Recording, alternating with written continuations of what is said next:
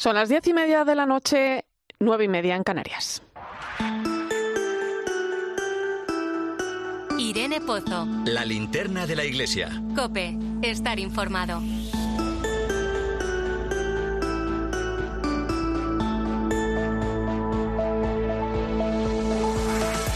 ¿Qué tal? Muy buenas noches. Hoy te quiero hablar de algo que me ha hecho reflexionar esta semana. Verás, hace unos días la Iglesia mantenía un encuentro con sindicatos y empresarios para abordar la grave situación en torno a la pérdida de salud, accidentes laborales y muertes que se dan en el mundo del trabajo. Y es que la siniestralidad laboral se está convirtiendo en uno de los grandes problemas a los que nos enfrentamos como sociedad. Las cifras hablan solas. A lo largo del año 2022, un total de 826 trabajadores perdieron la vida, según las estadísticas publicadas por el Ministerio de Trabajo y Economía Social. Esto supone 121 fallecimientos más que en el año 2021, un 17% más, lo que refleja la caída de la prevención y la precariedad en el trabajo y además pone sobre la mesa la falta de políticas urgentes en torno a esta enorme herida del mundo del trabajo. El número de siniestros laborales registrados en 2022 superó los 1,1 millones, de los cuales más de 630.000 acabaron en baja laboral. Claro, ante el aumento en los accidentes laborales, muchos de ellos mortales, la Iglesia nos recuerda que la vida es el mayor bien que atesoramos y por ello debemos protegerla y cuidarla. Las consecuencias de la siniestralidad laboral van más allá de la persona que lo sufre directamente, su entorno, su familia, también se ven arrastrados por esta realidad que muchas veces pasa desapercibida. Por supuesto que existen los accidentes, pero muchas veces, con una correcta y humana prevención, son evitables. Como dice el Papa en Fratelli Tutti, el gran tema es el trabajo y su dignidad y la centralidad que tiene en toda la vida social. Por eso la Iglesia atiende desde la pastoral del trabajo estas necesidades, porque a la persona hay que cuidarla y porque frente a la precariedad laboral que sufren millones de personas en España, debemos mirar la dignidad del trabajo como una prioridad humana. Bienvenidos a la linterna de la Iglesia. Recibe un saludo de Irene Pozo en este viernes 3 de marzo. La linterna de la Iglesia. Irene Pozo. Cope, estar informado. Como cada viernes puedes seguirnos a través de las redes sociales. Estamos en Iglesia Cope en Facebook y Twitter, hoy con el hashtag Linterna Iglesia 3M.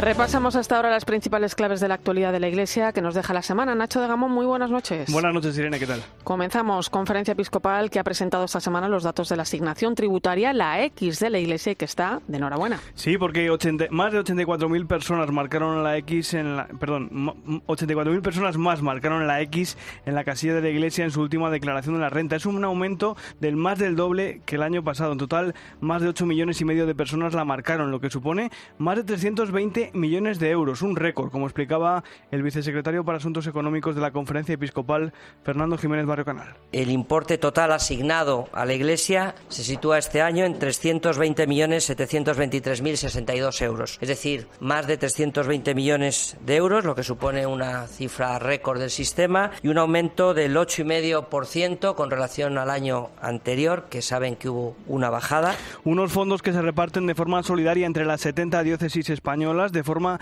que aquellas que están en provincias donde hay rentas más altas ayudan a sostener la labor de las de la España despoblada, como señalaba el director del Secretariado para el Sostenimiento de la Iglesia, José María Albalaz. Los contribuyentes podemos decir que han premiado esa ingente labor, a menudo callada pero fecunda, de tantos sacerdotes, religiosas, religiosos, agentes de pastoral y voluntarios que cada día entregan su vida por los demás. Estos resultados, de alguna manera, son un espaldarazo al servicio que desarrolla la Iglesia en España.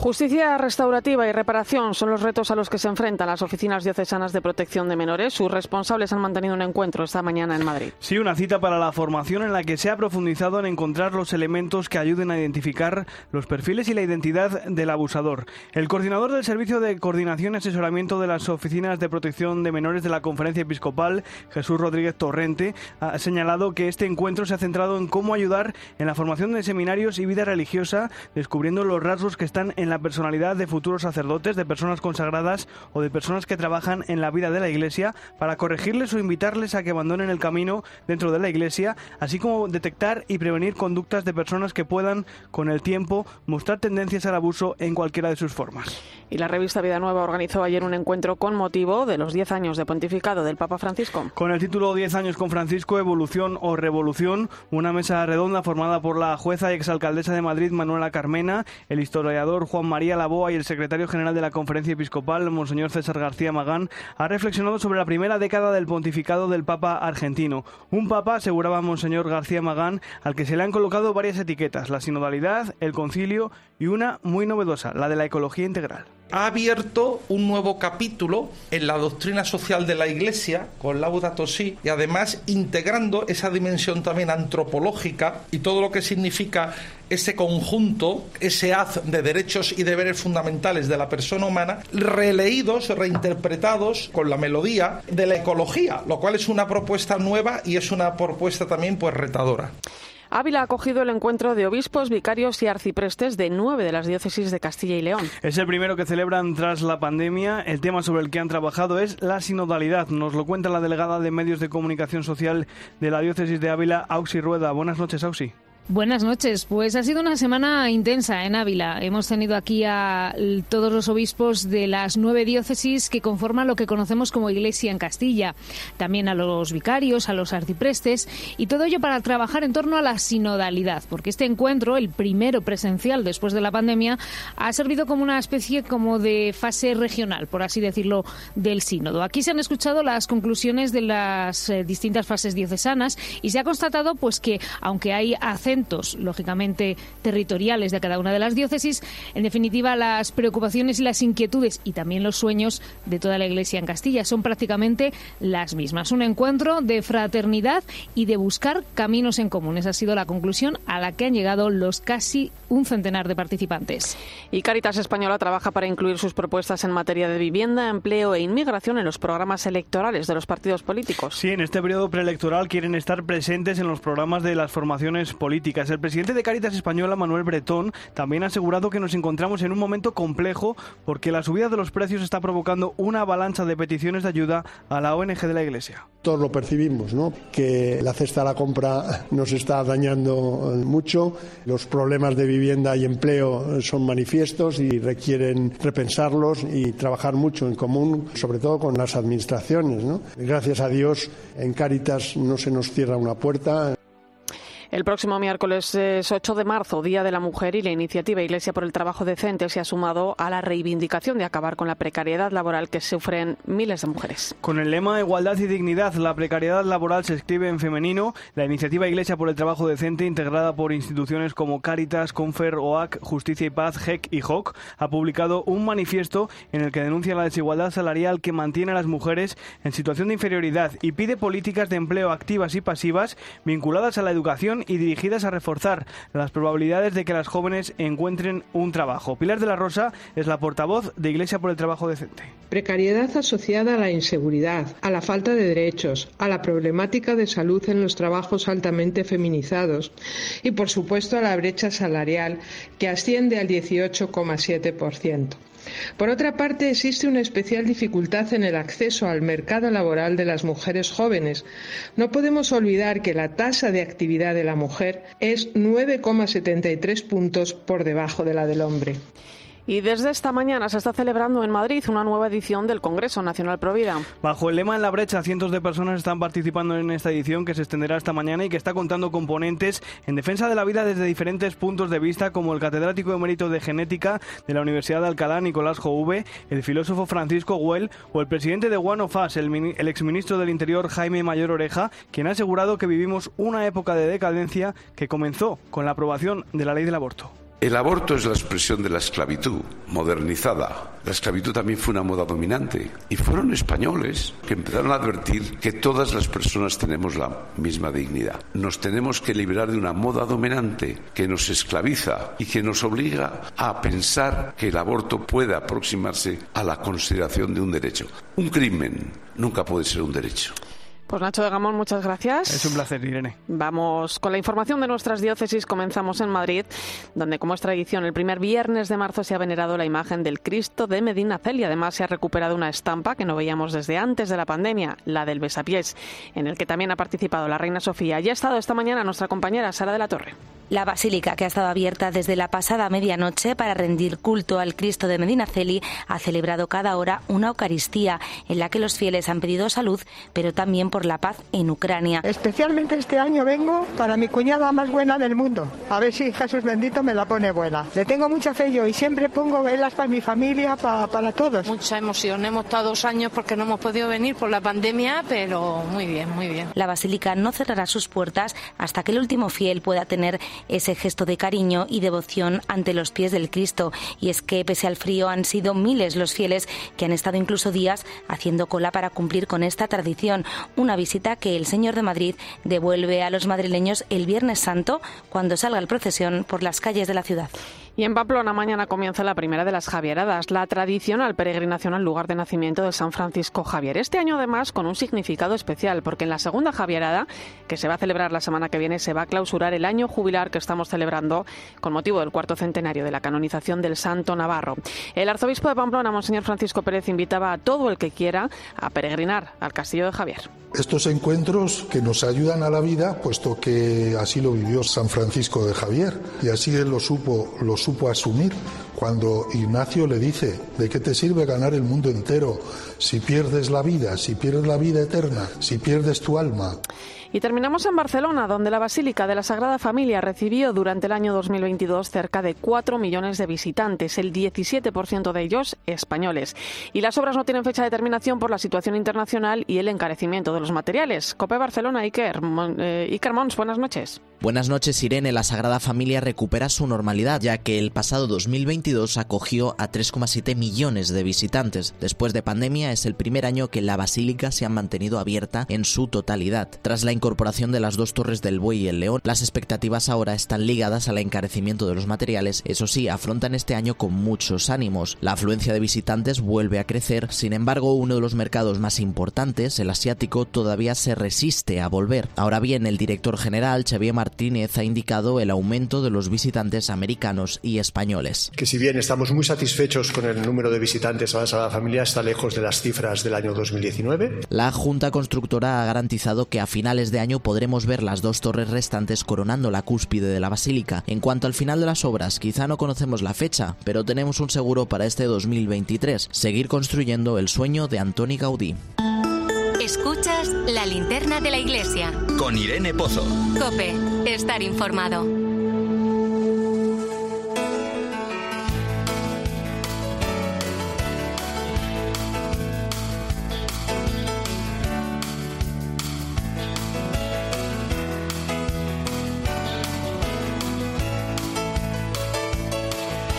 Amando López Moyano es un sacerdote español que lleva desde 2010 como misionero en el norte de Ecuador. Los dos primeros años los pasó en la provincia de Manabí y desde entonces está en Bicha, a cargo de 64 comunidades. Allí se ha sentido en casa desde el día que llegó con qué sencillez, con qué humildad ellos me hablaban un poquito de su vida, de sus problemas y con qué sencillez y con qué humildad me acogían en su casa, me ofrecían un plato de comida y eso para mí fue muy muy importante, esa acogida tan sincera y tan llena de, de bondad y de humildad que me prestaron en todo momento.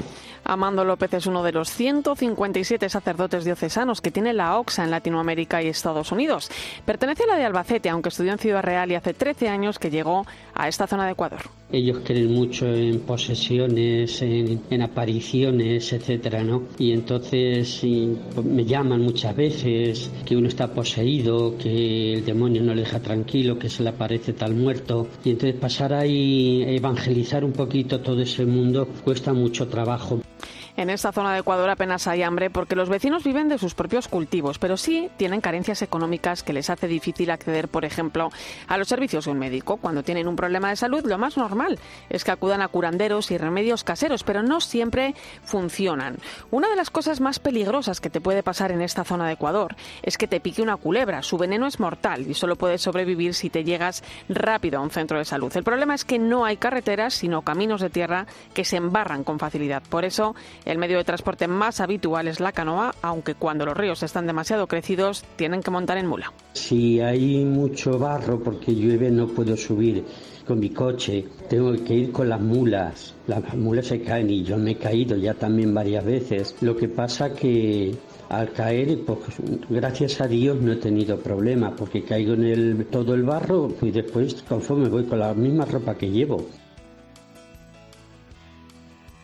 La principal labor que realiza es la de evangelizar a las poblaciones locales y para ello se ayuda de dos tipos de voluntarios, los catequistas y los guías. Allí en Biche tenemos a Antonio, un humilde territorio de misión donde la Iglesia aún tiene mucho trabajo que hacer. En toda Hispanoamérica y Estados Unidos hay otros 156 sacerdotes de las diócesis españolas dependientes de la OXA. Este domingo, en el Día de Hispanoamérica, nos acordaremos de todos ellos. Escuchas la linterna de la iglesia. Con Irene Pozo. Cope, estar informado.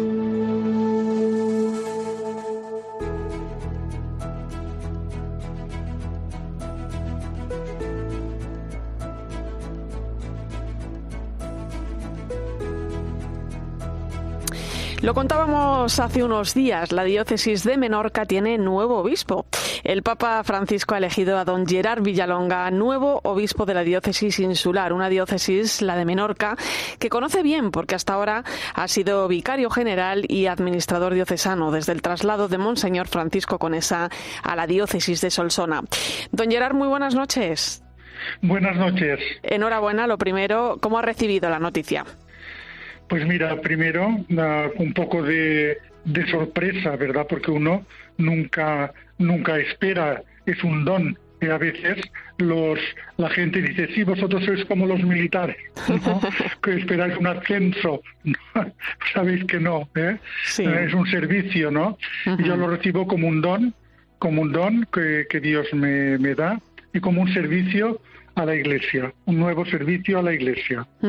Bueno, creo que prácticamente eh, el de obispo era el único cometido que le faltaba por desempeñar en la diócesis, ¿no? Eso es un punto a favor, ya tiene un buen conocimiento del terreno y del rebaño que el Papa le ha encomendado como pastor, ¿no? Sí, eso también es una alegría. Yo os diré que estos días se respira un ambiente de gran gozo ¿eh? por este nombramiento. Eh, cuando veo esta alegría, pues eh, un poco me sobrepasa, ¿no?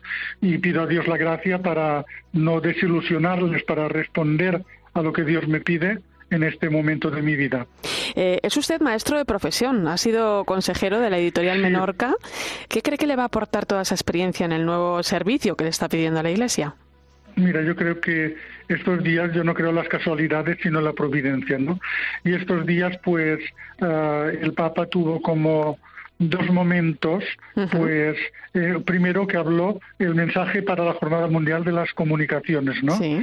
Y el centenario, el cuarto centenario de la muerte de San Francisco de Sales. Sí. Y habla mucho de la unión de caridad y verdad. ¿eh? Y yo ya, cuando me ordené sacerdote, ya tenía como lema eh, este de hacer la verdad con el amor, eh, que también puede, eh, puede decirse proclamar la verdad con el amor, decir la verdad con el amor, etcétera, ¿no?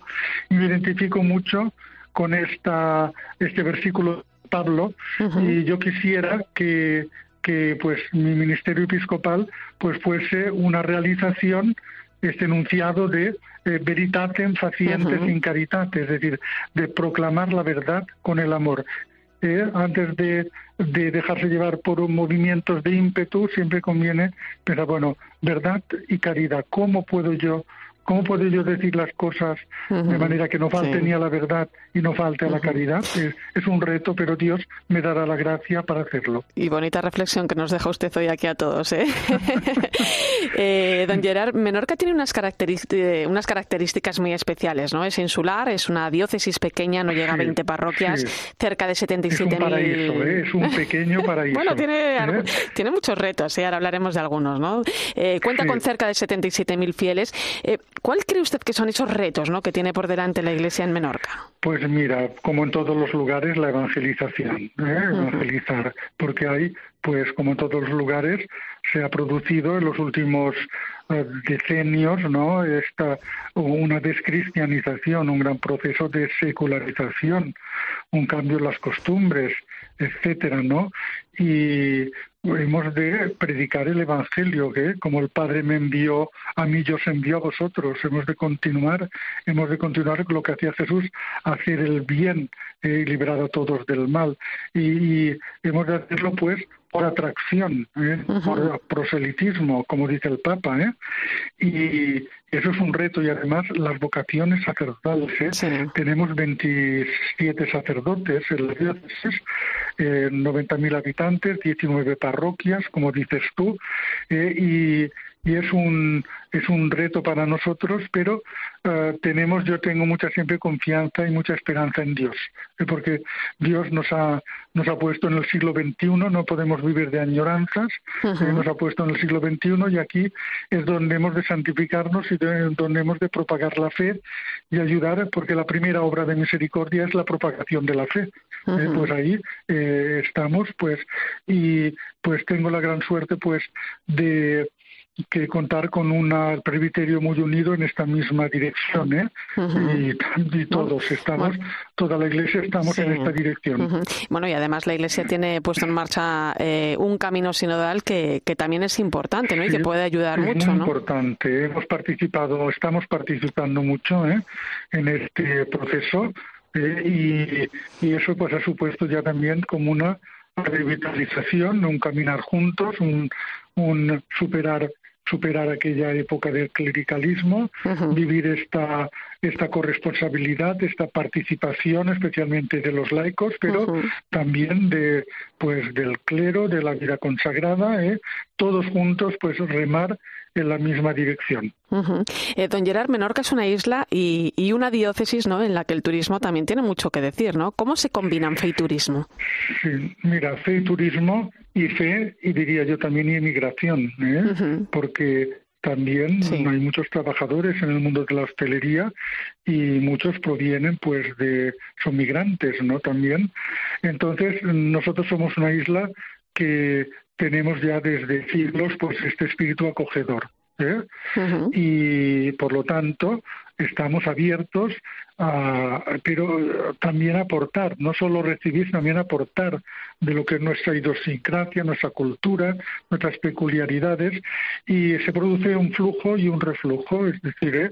Eh, nosotros aportamos, ellos nos aportan a nosotros, y lo mismo pasa con, la, con, con el fenómeno de la migración. Es decir, eh, la vida, la vida es una. Hoy en día hablamos de interculturalidad, hablamos de, de una sociedad interreligiosa, etcétera, etcétera. Pues todo eso eh, hemos de tenerlo en cuenta, ¿eh? Don Gerard, eh, una pregunta que antes de despedirle eh, me gustaría hacer. Eh, la suelo hacer a, a, todos aquellos que se encuentran en la misma situación que usted, y es ¿cómo sueña la Iglesia Don Gerard Villalonga? Pues mira, yo sueño una iglesia uh, renovada en el espíritu, ¿eh? una iglesia, uh, una iglesia. Uh, yo tengo también mucha devoción al Padre Francés Palau, uh -huh. ¿eh? que, eh, que ya en el siglo en el siglo XIX pues a principios y ya dicen me, me, gusta una iglesia nueva, una iglesia en comunión, etcétera, etcétera. ¿eh? Uh -huh. Yo pienso que esa iglesia que está, diríamos, descrita de una manera admirable en el Concilio Vaticano II, esa eclesiología de la comunión sí. del Concilio Vaticano II, yo creo que eh, debemos de trabajar por hacerla una realidad, que seamos una verdadera comunión, una verdadera fraternidad y que los de fuera puedan decir lo que se decía de los primeros cristianos, mirad cómo se aman. Esta es, para mí, el reto que tenemos, vivir fraternidad y comunión de tal manera que lo que dice también el Evangelio, viendo nuestras buenas obras, glorifiquen al Padre que cielos. Pues con eso, con eso nos vamos a quedar. Don Gerard Villalonga, obispo electo de Menorca, será ordenado, tomará posesión sí. de, de, esta diócesis el próximo 22 de abril, once y media de la mañana, en la Catedral sí. de Menorca. Yo creo que lo van a transmitir a través de la 13 y a través, sí. podrán seguirlo a través también de la COPE. ¿eh? Bueno, pues desde su emisora estaremos también muy, muy pendientes ese día, don Gerard Villalonga. Un placer, muchísimas gracias. gracias. Buenas noches. Y se ha publicado el vídeo de marzo con la intención de oración que el Santo Padre confía a toda la Iglesia Católica a través de la Red Mundial de Oración del Papa. En esta ocasión, Ana Medina, con un tema que no deja de preocupar al Papa. Buenas noches. Así es, Irene. En este vídeo el Papa habla de nuevo de la tragedia de los abusos, especialmente de aquellos cometidos por miembros de la comunidad eclesial. Pedir perdón es necesario, afirma Francisco, para sanar a las víctimas. Pedirles perdón, incluyo el les, porque son ellos ellas tienen rostro, nombre, son de carne y es una carne herida que necesita ser sanada. Pero eso no basta y es lo que nunca debemos olvidar. No se trata de reputación, de credibilidad, se trata de un daño, de un dolor al que no podemos permitir que nadie más sea expuesto. Para ello el Papa habla de acciones concretas en la Iglesia para ser parte también de la solución. Acciones que reparen los horrores que las víctimas han sufrido y prevenir que no se repitan. Ellas, las víctimas, tienen que estar en el centro de todo, dice el Papa. Cuando escuchas y miras a una víctima, no puedes afrontar de igual modo este tema. Sabes que ella también es terreno sagrado. El artista italiano Hermes Mangialardo es el creador del vídeo de animación que acompaña a este vídeo del Papa, a la imagen de Francisco, y juega con el simbolismo para mostrar las consecuencias de los abusos y la posibilidad siempre de la sanación. Y es que el Papa es claro, la Iglesia no puede tratar de esconder la tragedia de los abusos, sean del tipo que sean. Tiene que ser un ejemplo para ayudar a resolverlos, sacarlos a la luz en la sociedad y en las familias y ofrecer espacios seguros para escuchar a las víctimas, acompañarlas psicológicamente y protegerlas. Gracias, Ana. Enseguida llegamos a las 11 de la noche, las 10 en Canarias. Vamos a poner un tema interesante sobre la mesa, como es la invitación que la Iglesia viene haciendo desde hace mucho tiempo de repensar Europa desde sus raíces cristianas. Lo vamos a analizar en el pensamiento de los últimos pontífices. Recuerda que estamos en Iglesia Cope en Facebook y Twitter, hoy con el hashtag Linterna Iglesia 3M. Pensando? Escribe a Irene Pozo en Twitter en arroba eclesiacope. Y en nuestro muro de Facebook, Eclesia Cope. Cada vez es menos frecuente escuchar este sonido. Porque somos el segundo país de Europa con menor tasa de natalidad. Ha afectado negativamente en la natalidad por la crisis laboral. Que ha... Por primera vez en la historia, superamos el 20% de ciudadanos mayores de 65 años. Yo he vivido siempre sola, me quedé viudas, unas veces mejor, otras peor. ¿Hacia dónde vamos? Este martes, Carlos Herrera, Ángel Expósito, Pilar García Muñiz, Pilar Cisneros y Fernando de Aro recorren nuestro país para poner nombre y apellidos a la España envejecida, encontrar las mejores historias y aportar claves y soluciones para el futuro más cercano. La incertidumbre sobre la economía es más determinante para la natalidad. Que Escúchalo en Cope y descubre contenidos exclusivos en cope.es y en redes sociales. No eres un hombre libre. No eres más que un simple fugitivo. El esclavo que no obedezca a su amo será objeto de muchos azotes. Considero que la esclavitud no es justa ni buena. ¿Qué derecho tiene sobre sus esclavos? ¡Sobrevivo! No caeré en la desesperación. Voy a mantenerme fuerte hasta que recupere la libertad. Tengo ningún consuelo en esta vida. 12 años de esclavitud. Ganadora de tres Oscar. Si hubiese justicia, jamás habría llegado aquí. El sábado a las doce y media de la noche, estreno en 13. Escuchas la linterna de la iglesia. Y recuerda, la mejor experiencia y el mejor sonido solo los encuentras en cope.es y en la aplicación móvil. Descárgatela.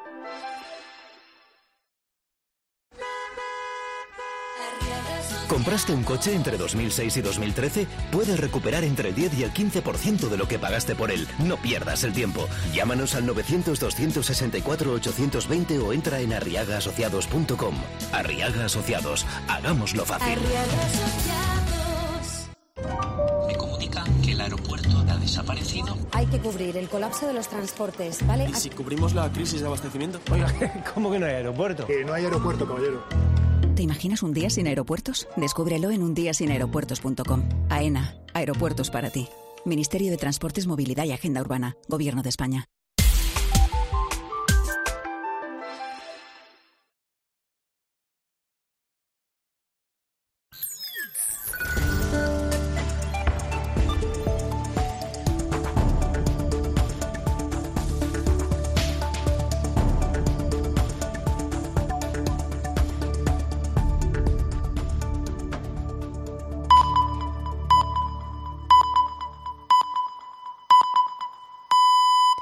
11 de la noche, 10 en Canarias. Irene Pozo. La linterna de la iglesia. Cope, estar informado.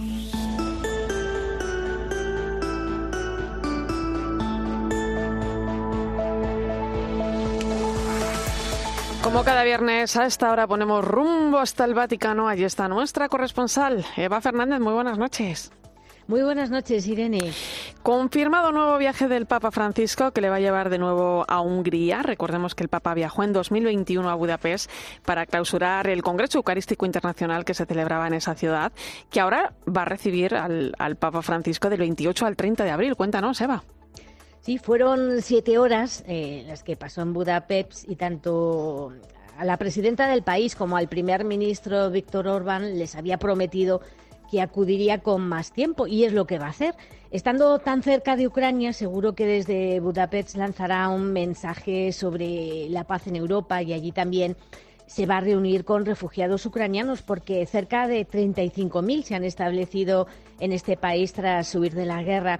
Y aunque la agenda de la visita se va a limitar a, a la capital, Em, es curioso porque este viaje sí que recupera el ritmo intenso de las visitas de antes de sus problemas de rodilla, porque va a tener bastantes. Em, eh, bastantes actos, ¿no? Por ejemplo, mantendrá un encuentro con intelectuales y académicos del país, eh, se reunirá con personas sin hogar y la misa que celebrará en Budapest van a, van a acudir, se, se espera que acudan muchísima gente de los países vecinos posiblemente eh, lo que suele ocurrir, ¿no? Despierta más interés, eh, como ya ocurrió eh, con motivo del Congreso Eucarístico Internacional, pues mm, despierta como más interés el encuentro que va a mantener con el primer ministro húngaro, Víctor Orbán, con el que ya se ha reunido en tres ocasiones, por cierto. Em, y por lo tanto, ya desde el gobierno húngaro lo que han asegurado es que están deseando que vaya el Papa, por eso le han invitado, y que necesitan un mensajero de la paz tan necesaria eh, para las naciones de Europa Central. Bueno, pues estaremos muy pendientes de, en esas fechas. Eh, Eva, ante la situación eh, económica actual que, a todos nos, nos, toca, ¿no? De alguna manera nos está pasando factura, el Papa ha ordenado la derogación de las normas que permitían hasta ahora el uso gratuito o favorable de los inmuebles, ¿no? Que son propiedad de la Santa Sede, pues para cardenales, ¿no? Y otros miembros de la Curia Romana, ¿no? Sí, es una medida que, aunque mm, ha causado revuelo en la Santa Sede, sí que se veía venir, ¿no? Porque cuando el año pasado se presentó el último balance de cuentas de la Santa Sede, el entonces responsable de la economía, el jesuita extremeño Juan Antonio Guerrero, adelantaba que ya para 2022 y 2023 había que prepararse para un tiempo de sacrificios, ¿no? Según los últimos datos eh, que disponemos, la Curia Vaticana cerró 2021, que es el último año del que tenemos datos, con un déficit de 10 millones de euros, a pesar de, muchas medidas que se habían tomado para contener los gastos. O sea, que se entiende, por lo tanto, que llegue el momento en el que todos tengan que apretarse el cinturón, porque porque como dice el documento firmado por el actual ministro de Economía del Vaticano, el también español Massimino Caballero, da gusto porque últimamente eh, España está muy presente en las finanzas vaticanas, ¿no? Bueno, pues en este escrito explica que para hacer frente a los eh, crecientes compromisos del servicio a la Iglesia Universal y a los necesitados se requiere que todos realicen un sacrificio extraordinario para destinar mayores recursos a la misión de la Santa Sede. ¿Y qué es lo que ocurría?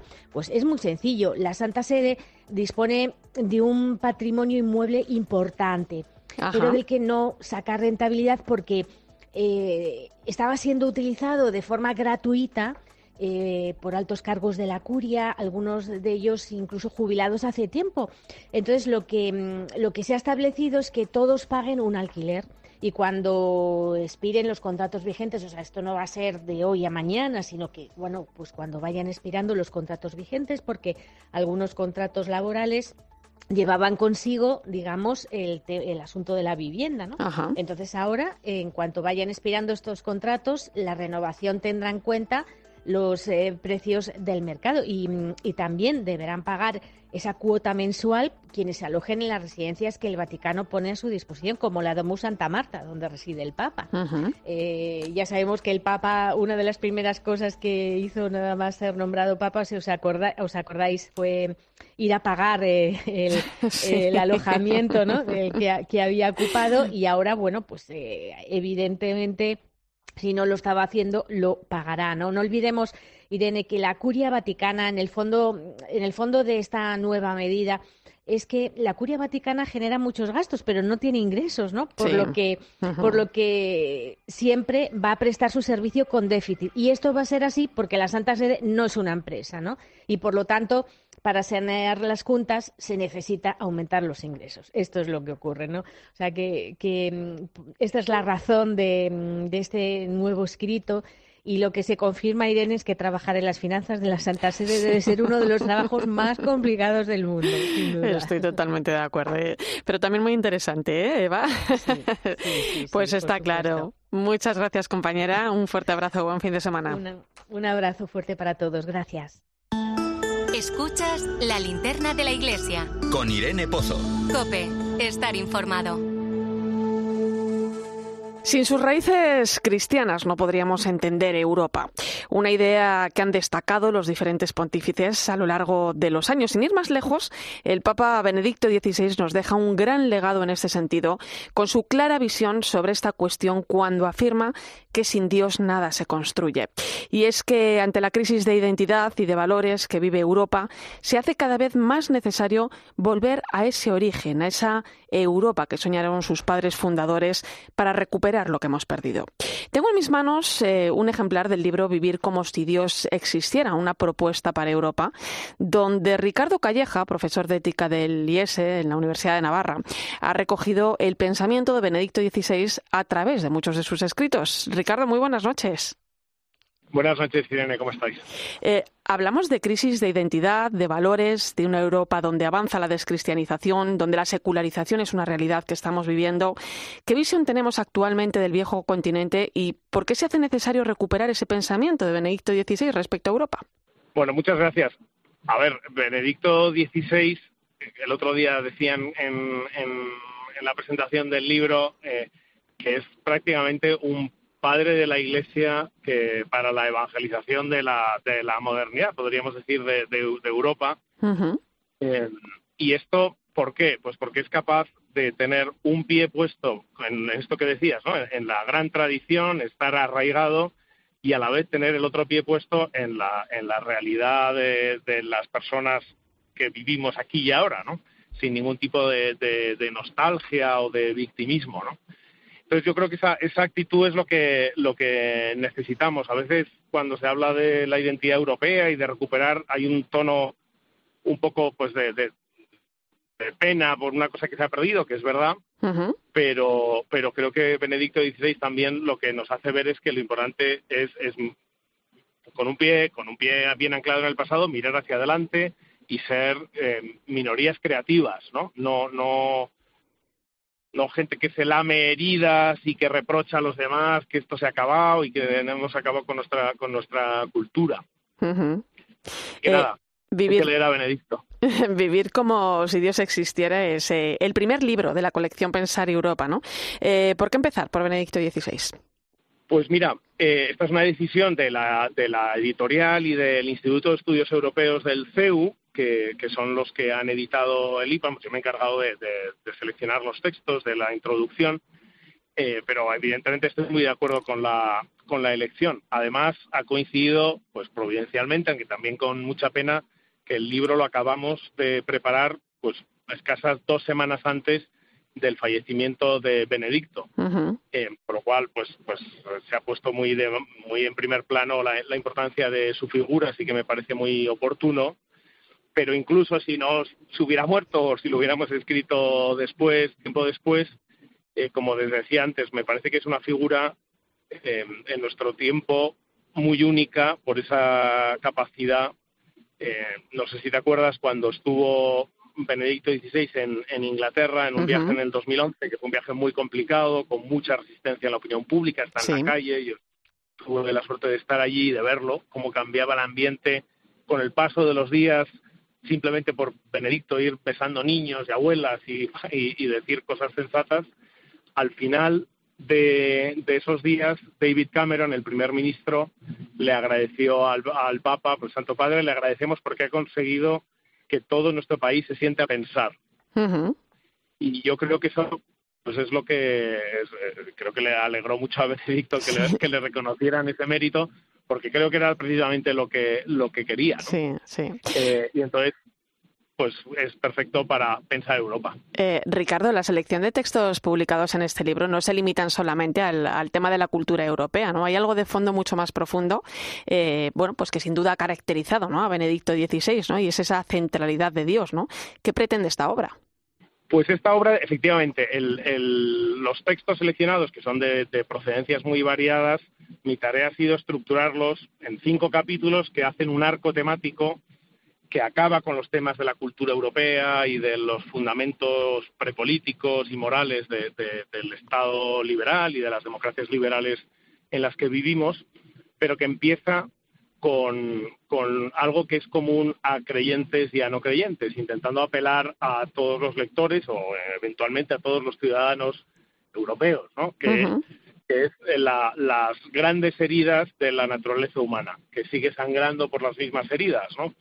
puede que no nos pongamos de acuerdo sobre los, grandes principios morales que deberían ser el fundamento de la, vida en común, como explica también Benedicto más adelante en el libro, pero es mucho más fácil encontrarse en, esos puntos que son comunes porque es la experiencia de todos, el sufrimiento, la belleza, el deseo de sentido, etcétera.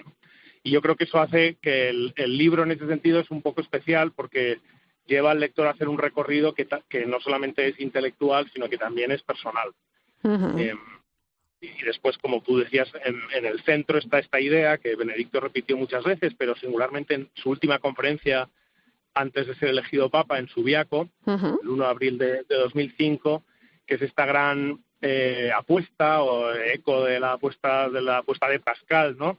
De, ante las dos opciones de vivir como si Dios no existiera eh, o vivir como si Dios existiera, él defiende la superioridad, incluso para los no creyentes, para los agnósticos, para los que están en búsqueda, para los que no tienen fe, eh, vivir bajo la hipótesis de, y convivir socialmente bajo la hipótesis de que Dios existe es la mejor garantía precisamente de esas otras cosas que valoramos tanto en nuestro mundo, la paz, la libertad, la justicia, el respeto a la dignidad, el cuidado de los débiles, la, la, integración de todas las personas en el gran nosotros de la, de la vida social.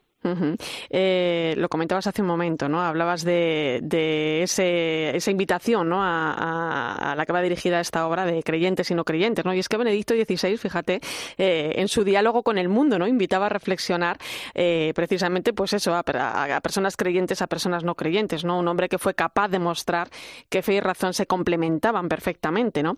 ¿Qué tiene que decirnos hoy en día ante esta propuesta, podemos decir, ¿no? De repensar Europa. Bueno, pues yo creo que hay, hay dos cosas. El mensaje a los no creyentes, que más o menos lo que, lo, lo, que ya hemos dicho, o sea, si queremos fundamentar la vida en común sobre valores, algunos valores absolutos comunes sin los cuales nuestra convivencia recae en la violencia, en la manipulación, en el puro, juego de poder y de intereses, eh, pues es necesario aceptar, al menos como hipótesis, el, el, este principio del mensaje cristiano eh, de que Dios existe, de que es bueno, de que es la verdad. Eh, pero también creo que el, y el libro así lo recoge y todo el pontificado de Benedicto es un, mensaje también a los creyentes que han de vivir como si Dios existiera, como si fuera la verdad, como si fuera real, como si nos eh, amara eh, tiernamente a cada, a cada uno, ¿no? De modo que nuestras vidas queden transformadas por ese, por ese encuentro y se traduzcan como decía antes, no en la construcción de una sociedad paralela o de un gueto que intenta ser un mundo ideal, sino en el empeño por comunicar esa alegría de modo creativo, es decir, no simplemente repitiendo eh, los mismos, la misma verdad, sí, pero no, no necesariamente con las mismas palabras, las mismas formas, los mismos sitios, sino adaptándonos a las necesidades de la sociedad actual, yendo a encontrar las heridas de las personas concretas y reales con las que convivimos y también sabiendo generar, eh, aunque sea un tópico, pues nuevos espacios donde y nuevos lenguajes y nuevas fórmulas para darles a conocer pues la, la verdad cristiana de, de, siempre, ¿no? Con la que Benedicto estaba tan familiarizado por su estudio pero sobre todo por su intensa vida espiritual, que es otra cosa que a veces no se subraya lo suficiente. La verdad que Benedicto XVI nos deja un buen legado ¿eh? para la Iglesia del presente y del futuro. ¿eh? Em, si tuvieras que resumir el pensamiento de, Benedicto XVI en vistas eh, bueno, pues a ese futuro tan desafiante ¿no? que nos plantea Europa, ¿qué dirías, Ricardo? Pues mira, Benedicto, yo diría tres cosas. La primera es esperanza. Benedicto XVI está, tiene fe, y por lo tanto tiene, tiene también la, esperanza de que, de que, pero claro, es una esperanza sobrenatural, diríamos, una esperanza cristiana, de que, de que Dios nos salva, ¿no? Y de que el mal no tiene la última palabra. Eh, pero, y como consecuencia de eso, la alegría, creo que es otra cosa también, que a veces Benedicto se le da una imagen como seca o seria, y hay que imaginárselo más bien pues con esa jarra de cerveza bávara en, la mano celebrando celebrando la vida. Y algo que han destacado quienes le han conocido de cerca ¿eh? efectivamente con esa amabilidad ese cariño y sentido del humor finísimo no de alguien que no hmm. se ría carcajadas pero que, lo, digo en el libro no en, su último libro de entrevista que le hace Peter Sebald sobre, sobre últimos recuerdos. Sí, sí, sí. Vamos, exageré, no, no sé si exagero, pero la mitad de las respuestas el entrevistador recoge entre paréntesis, se ríe, carcajada, sonríe.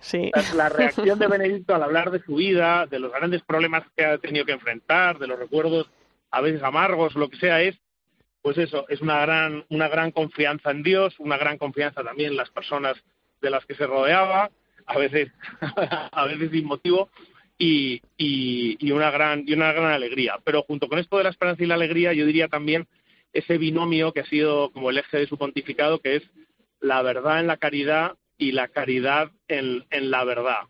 Esa, claro, hoy en día para, para no, no es fácil, pero son dos caras de la misma moneda que vamos a separar nunca. La caridad sin verdad es puro sentimentalismo y no es capaz de salvar, y la verdad sin la caridad acaba siendo cruel, ¿no? Acaba siendo dura, acaba, acaba no siendo la verdad de la verdad de Jesucristo crucificado por, por cada uno de los hombres, sino una especie de arma arrojadiza para crear un proyecto político o para o para defender unas ideas que no son eh, necesariamente eh, las cristianas. Pues con eso nos vamos a quedar. Esperanza, alegría, verdad, caridad y viceversa. Eh, sin duda un libro para leer despacio, para ir reflexionando ¿no? en torno a las palabras de Benedicto XVI que tanto tienen que aportar en este momento y en vistas al futuro. Una propuesta actual para Europa.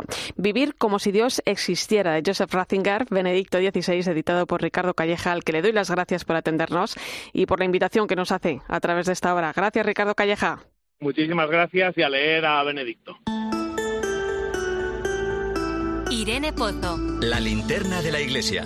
Cope, estar informado. 11 y 18 minutos de la noche, una hora menos en Canarias, entramos en tiempo de tertulia, hoy con el análisis del catedrático de Teología Moral de la Universidad Pontificia, comillas, Julio Martínez. Muy buenas noches.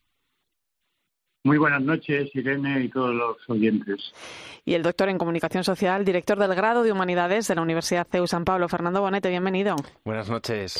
Pues gran tema el que tenemos hoy encima de la mesa, el gran desafío que nos plantea el viejo continente y cómo se ha visto reflejado en el pensamiento de los últimos pontífices lo que ha sido, es y debe ser Europa. Julio, estamos en un momento de falta de sentido de la sociedad europea. ¿Qué problemas, qué, desafíos nos plantea el continente europeo en el mundo actual para, para empujarnos ¿no? a, esa idea de repensar Europa desde sus raíces cristianas?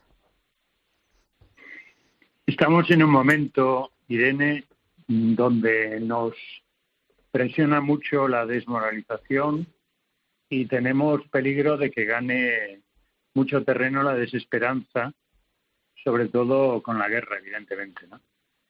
Y oyendo, oyendo hablar ahora sobre, sobre Benedicto y Europa, pues me venía a la memoria un pensador que tanto para Benedicto como para el Papa Francisco eh, es muy importante, que es Romano Guardini.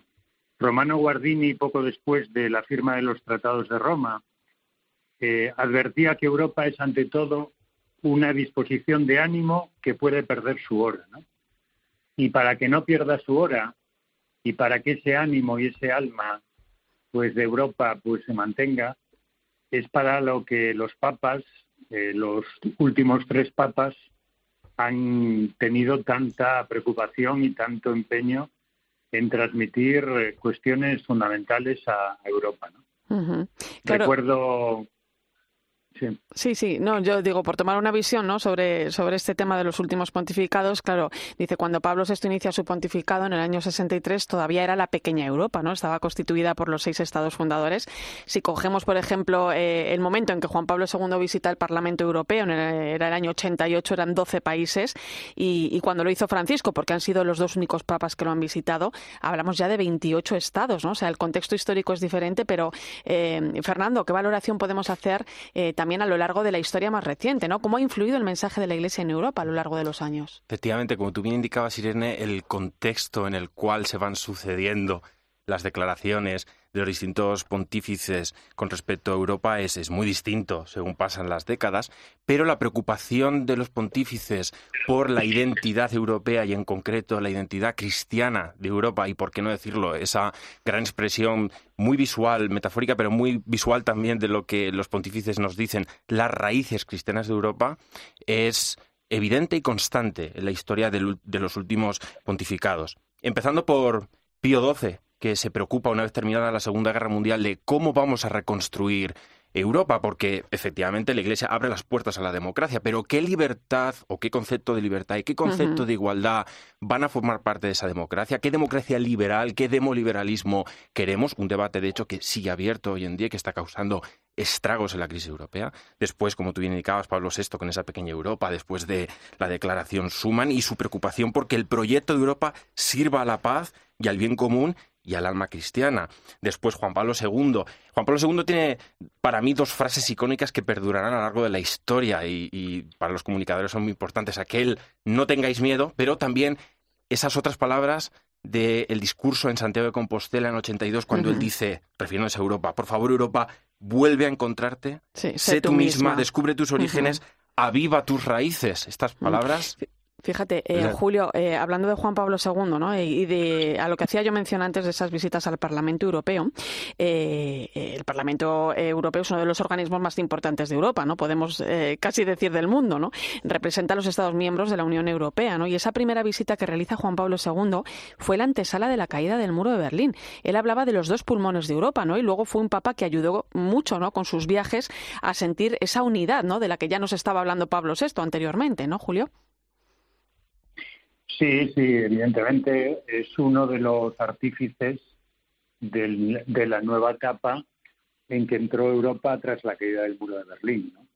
Es un, discurso que se produce unos meses antes de, la caída y, efectivamente por venir de donde venía, además, conocía eh, una de las partes de Europa que los eh, occidentales pues eh, no conocíamos tanto o, ignorábamos mucho. Y después está eh, la otra visita al Parlamento Europeo que, que es la de Francisco. del Papa Francisco. La del Papa Francisco que, que se produce en, en noviembre de, del, 2014. y, y esa visita eh, en el caso del Papa Francisco, es la, primera, mm, bueno, en esa misma fecha visita también el, el Consejo de Europa, ¿no? Sí. Eh, de una serie de discursos sí. que, que jalonan un poco su pontificado y que, y que, bueno, para mí el más importante es el que se produce la víspera de, del 60 aniversario de los Tratados de Roma, ¿no? El 24 de marzo en la Sala Regia del Vaticano de 2017 ante los jefes de Estado y de Gobierno de todos los países que, que ya formaban la Unión Europea y, ahí les pronuncia esas palabras que es, bueno, pues eh, hacerles recordar que Europa eh, tiene sentido como un proyecto eh, que defiende y que, valora la dignidad trascendente de la persona y que la palabra comunidad que se adoptó para Europa no fue por casualidad, sino precisamente porque la centralidad de la dignidad de la persona pues hacía entender a Europa desde la comunidad. Eh, es un, gran un gran momento también de, Europa que, que, merece la pena recordar. ¿no? 35 años después de aquel gran discurso en Santiago de Compostela que acaba de recordar Sí, sí. Y bueno, y también eh, en todas estas palabras de los papas eh, se podemos ver, ¿no? También el gran liderazgo, ¿no? Que tienen que tienen ellos. Eh, es interesante también la carta que el Papa Francisco mm, escribió con motivo del 50 aniversario de las relaciones diplomáticas entre la Santa Sede y la Unión Europea en 2020. no tenemos tiempo para comentarla, pero se encuentra fácilmente en internet para quien quiera para quien quiera leerla y es algo muy recomendable. Lo tenemos que dejar aquí. Es un tema que daría para hablar mucho. Julio Martínez, muchas gracias. Hasta otra. Que vaya bien. Un abrazo, gracias. Y Fernando Bonete, ha sido un placer. Muchas gracias. Te quedas con ganas de hablar, ¿eh? pues para la próxima, para la próxima. en unos días, el 13 de marzo, se cumplen 10 años del inicio del pontificado de Francisco. Eh, en Eclesia, en cope.es, te estamos contando muchas historias de quienes conocer al Papa ha supuesto algo importante en su vida. Historias humanas que reflejan aspectos claves de su pontificado y que yo te invito también a escuchar. Gracias por acompañarme esta noche en la linterna de la Iglesia. Te quedas ahora con con el partidazo de Cope y Joseba Larrañaga.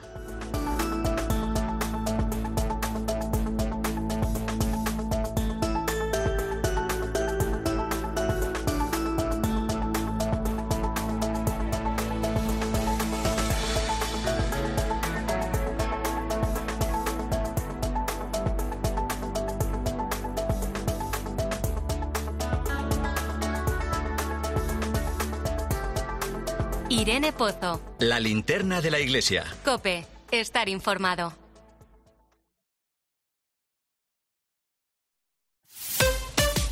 Escuchas Cope. Y recuerda, la mejor experiencia y el mejor sonido solo los encuentras en cope.es y en la aplicación móvil. Descárgatela. Dobla tu ahorro con Ocasión Plus. Hasta 6.000 euros de descuento en 7.000 coches. Y ahora con la mejor financiación del mercado, al 6,90%. Somos imbatibles. Ocasión Plus, ahora más cerca que nunca. Más de 60 centros a nivel nacional. Localiza tu centro más cercano en ocasiónplus.com. Abierto sábado y domingo. En CEPSA los descuentos no paran. Ahorra hasta 12 céntimos por litro en todos tus repostajes. Solo por ser cliente de Porque tú vuelves y pagues como pagues. Date de alta ya en cepsa.es. Es fácil, rápido y totalmente gratis. Nuestros descuentos no paran. Infórmate en cepsa.es y en las estaciones de servicio Cepsa. Esta semana en Día, las patatas con un 30% de descuento. Por solo 3,69 la malla de 5 kilos. Día. Paga menos. Dos cositas. La primera, ahora que suben los precios de todo, tú también me lo has subido. La segunda, yo me voy a la mutua. Vende a la mutua con cualquiera de tus seguros y te bajamos su precio, sea cual sea. Llama al 91 555 5555. 91 555 5555. Por esta y muchas cosas más, vente a la mutua. Condiciones en mutua.es. Los que vivimos en una casa hemos podido. Y los que vivimos en un edificio también. Con Smart Solar de Iberdrola tú también puedes ahorrar hasta un 70% en tu factura de la luz con la energía solar. Vivas en una casa o en un edificio. Más información en iberdrola.es, en el 924 24 24 o en nuestros puntos de atención. Cambia la energía solar con Iberdrola, empresa colaboradora con el programa Universo Mujer. 29. Tus nuevas gafas graduadas de Sol Optical. Estrena gafas por solo 29 euros. Infórmate en soloptical.com. Elegir Grana Padano es abrazar los valores italianos que lo hacen único porque en el sabor de Grana Padano se encuentra el sabor de Italia, la emoción de compartir un sabor que enamora al mundo entero. Grana Padano, un sentimiento italiano. En Cope tienes la mejor compañera de viaje. Porque te mantenemos informado. A partir del 2035, en Europa no se pueda comprar ningún coche de diésel, gasolina o híbrido. Te acompañamos en el camino con buenas historias. Ha recorrido el mundo para salvar vidas, ha visto de todo, ha vivido lo impensable. Y vivimos contigo el deporte. Vamos a brindar por el fútbol. Vamos a brindar por la vida. Escucha Cope en tu coche y disfruta.